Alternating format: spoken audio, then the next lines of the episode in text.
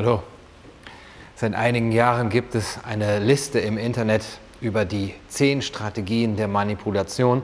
Meistens wird sie Noam Chomsky zugeschrieben, dem Professor für Linguistik am MIT in Massachusetts, ein bekannter Gesellschaftskritiker, Kritiker der US-Politik mit zahlreichen Abhandlungen über den Neoliberalismus, die Propaganda und die Rolle der Medien. Bisweilen wird sie auch einem französischen Autor namens Sylvain Tancy zugeschrieben. Aber egal, von wem sie jetzt wirklich ist, wer der Verfasser ist, sie kann uns helfen, die Strategien der Manipulation heute und in Zukunft besser zu durchschauen. Also, es gibt zehn Punkte, nach denen jeder große Manipulator der Gesellschaft vorgehen sollte. Erstens, kehre die Aufmerksamkeit um. Das ist eine der wichtigsten Strategien der Manipulation der Gesellschaft und auch die, die am häufigsten angewandt wird. Sie besteht darin, die Aufmerksamkeit des Publikums, der Gesellschaft auf irrelevante Themen, auf banale Themen umzulenken, den Verstand der Menschen mit Unwesentlichem zu beschäftigen, sie abzulenken mit Sport, mit Fußball zum Beispiel, mit Stars, mit Prominenten, mit Shows, und heute, das ist vielleicht sogar etwas Neues, besteht die Ablenkung in der Fokussierung auf das eine Megathema. Und das wird uns dauernd präsentiert mit immer neuen Zahlen, Phänomenen, Verordnungen, Gesetzen. Immer absurder wird es.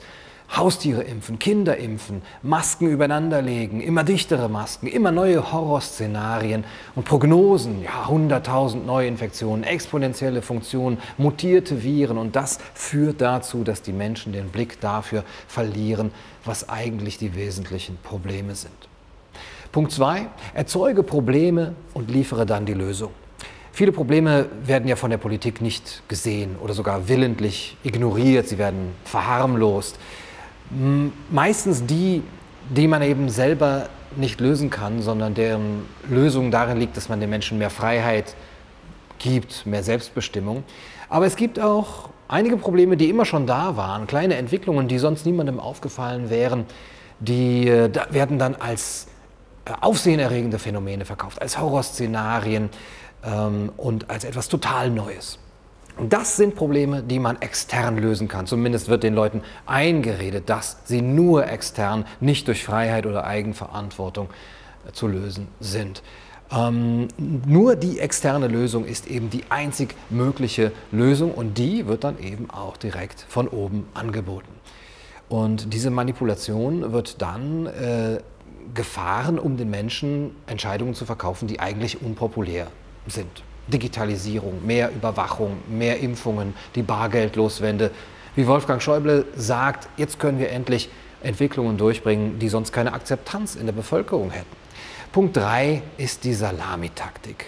Man tut natürlich gut daran, Maßnahmen immer nur Schritt für Schritt einzuführen, weil sie sonst nicht akzeptiert werden würden. Sie bleiben praktisch unbemerkt. Erst sind es nur ein paar ganz kleine Beschränkungen, einen befristeten Lockdown von ein paar Wochen nur, dann noch ein Wellenbrecher-Lockdown, dann etwas länger, vielleicht bis Ostern oder unbefristet. Und dann Zero Covid. Oder erst eine Maskenempfehlung, dann ein Maskenzwang, dann doppelte Masken, dann noch bessere Masken, ein Impfangebot zuerst, dann eine Impfpflicht durch die Hintertür, dann eben eine, einen wirklichen Impfzwang. Und dann auch für Kinder, für Haustiere und so weiter und so fort. Punkt 4. Der Aufschub von Änderungen. Die Gesellschaft soll glauben, dass die Maßnahmen ergriffen werden, die zwar für eine gewisse Zeit dann auch einen Schaden mit sich bringen, aber letztendlich für das Wohl der Allgemeinheit äh, auf lange Sicht förderlich sein werden. Sie werden als schmerzhaft, aber notwendig dargestellt. Das Ziel dabei ist, dass die Menschen sich nach und nach an die Maßnahmen gewöhnen. Sie akzeptieren sie, weil sie ständig an das zukünftige Resultat denken.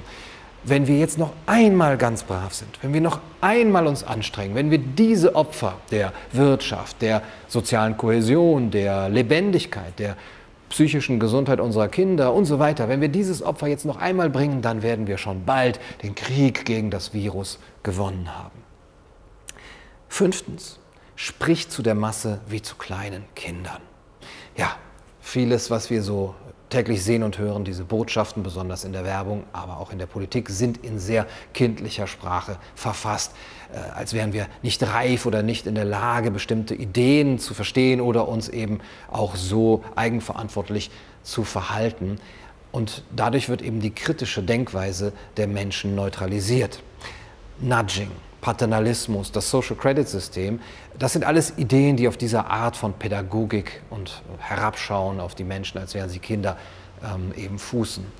Ja, das bedeutet auch, dass wir angesehen werden als Menschen, die keinerlei Eigenverantwortung haben. Wir werden mit billigen Propagandafilmchen und, und Presseerzeugnissen zur Volkserziehung bombardiert. Äh, Hofschranzen und Apparatschicks und PR-Leute wie Drosten oder Harald Lesch oder MyLab werden uns als neue Stars verkauft. Sechstens, konzentriere dich auf Emotionen und nicht auf die Ratio. Man steuert, indem man das Gefühl anspricht und nicht den Verstand. Gefühle sollen ausgelöst werden, das Unterbewusste äh, soll eben gesteuert werden. Man muss in das äh, Unterbewusstsein der Menschen eindringen Bilder von umkippenden Menschen, von Särgen, die Bilder aus Bergamo, herabstürzende Flugzeuge, äh, Geschichten von äh, Menschen, die erkrankt sind, äh, diese Filme, ja, besondere Heldenreihe und so weiter. Für die Ratio ist da kein Platz mehr. Punkt 7. Versuche die Ignoranz der Gesellschaft aufrechtzuerhalten. Das Unwissen das Unwissen der Gesellschaft aufrechtzuerhalten, das ist das Ziel der großen Mächte und ihnen eben nicht die benötigten Werkzeuge zur Verfügung zu stellen, Wissen, Informationen, aber vor allem Bildung, mit denen sie die Dinge, die um sie herum geschehen, analysieren könnten. Dann bringt man Zahlen, lauter neue, verwirrende, einander widersprechende Aussagen, Verordnungen, Aussagen darüber, ob Masken helfen oder nicht helfen, ob Lockdowns helfen oder nicht helfen befristete Maßnahmen, nicht befristete Maßnahmen, Werte und Ziele, den R-Wert unter 1 halten, die Kurve flach halten, die auf die Impfung warten, Zero Covid und so weiter. Man bringt einander widersprechende Studien, so dass die Menschen es letztendlich gar nicht mehr schaffen, selber da durchzusteigen. Und das ist eigentlich in unserer Wissensgesellschaft mit der sehr schnellen und globalen Verfügbarkeit von Informationen eigentlich ein Paradox. Deswegen fragt Chomsky, wie kann es sein, dass wir über so viel Information verfügen, aber so wenig wissen? Tja, weil man nur sehr durchschnittlich begabt ist, würde man sagen. Und das führt zum achten Punkt. Denn der achte Punkt heißt, lass die Leute glauben, dass sie durchschnittlich sind. Moden, Trends zum Beispiel, die werden nicht spontan aus der Bevölkerung heraus geschaffen, sondern die werden gesetzt von Werbeagenturen zum Beispiel. Moden und Trends, die erzeugen einen Gruppendruck und einen Zwang zur Konformität. Und auch die Politik und Thinktanks und die regierungsnahen Medien erzeugen Moden und Trends und steuern uns dahin, wo die Propaganda uns haben will und sagt ihnen, dass das alles gut sei, was die Masse tut. Und wer sich dagegen wehrt, der wird zum Außenseiter der Gesellschaft. Wer keine Maske trägt, wer sich nicht beugt, wer nicht mit der Mode der neuen Normalität geht. Die meisten halten sich daran und das ist gut, weil sie ja nicht anecken wollen. Ja? Denn ein Nonkonformismus bedeutet einen großen Aufwand an psychischer Energie und das kann man sehr selten nur sehr lange durchziehen. Und das ist auch Punkt 9, dass man nämlich dadurch ein schlechtes Gewissen bekommt. Und dieses schlechte Gewissen soll auch erzeugt werden. Widerstand, widerständiges Denken soll mit schlechtem Gewissen verbunden werden. Es soll den Menschen eingeredet werden, dass sie schuld an allen Problemen sind, dass sie verantwortlich sind, ihr Nonkonformismus, ihr Ungehorsam, ihr Regelbrechen, ja sogar ihre Kritik, ihre Skepsis und ihr Wille, sich unvoreingenommen zu informieren, das ist schuld daran, dass wir in dieser Situation sind. Wir wären längst in einer utopischen Gesellschaft, wenn sich die Menschen nur alle mal an die Regeln halten würden. Ja, das wäre alles schon längst verschwunden, wenn ihr nur fügsam und gehorsam wärt und eben einmal den Gesetzen und Verordnungen und Befehlen gehorchen würdet. Und deshalb versuchen die Menschen natürlich auch in ihrem, in ihrem Umfeld nicht anzuecken, versuchen zu gehorchen, weil sie dieses schlechte Gewissen nicht äh, aus halten können. Das befällt sie sonst. Ein permanentes Schuldgefühl befällt uns, dass wir das nicht schaffen. Wir schaffen es nicht, uns einzufügen, das alles abzunicken, das zu glauben. Warum? Was ist falsch mit uns?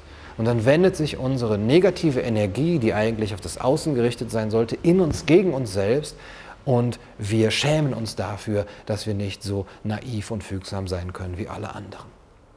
Und schließlich Punkt 10, lerne den Menschen besser kennen, als er sich selbst kennt.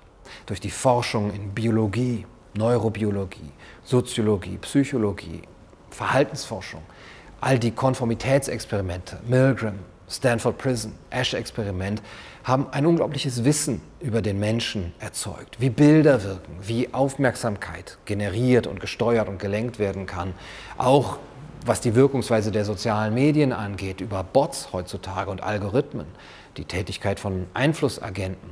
Ja, das wissen jetzt äh, diese Menschen, die das steuern, darüber. Aber uns steht es nicht zur Verfügung. Die großen Mächte dieser Welt haben dieses Wissen und nutzen es zu ihrem Vorteil. Das sind also die zehn Strategien der Manipulation. Ich denke, man konnte ganz gut sehen, wie sie heute angewendet werden. Und ich denke, es ist auch sehr gut, sie zu kennen, denn nur wenn wir sie erkennen und wenn wir sie wirklich auch in der Welt wirken sehen, können wir uns selber auch dagegen wehren und dem Spuk ein Ende bereiten. Das war's für heute bei Kaiser TV. Ich hoffe, es hat euch gefallen. Bis zum nächsten Mal. Macht's gut. Du, du, du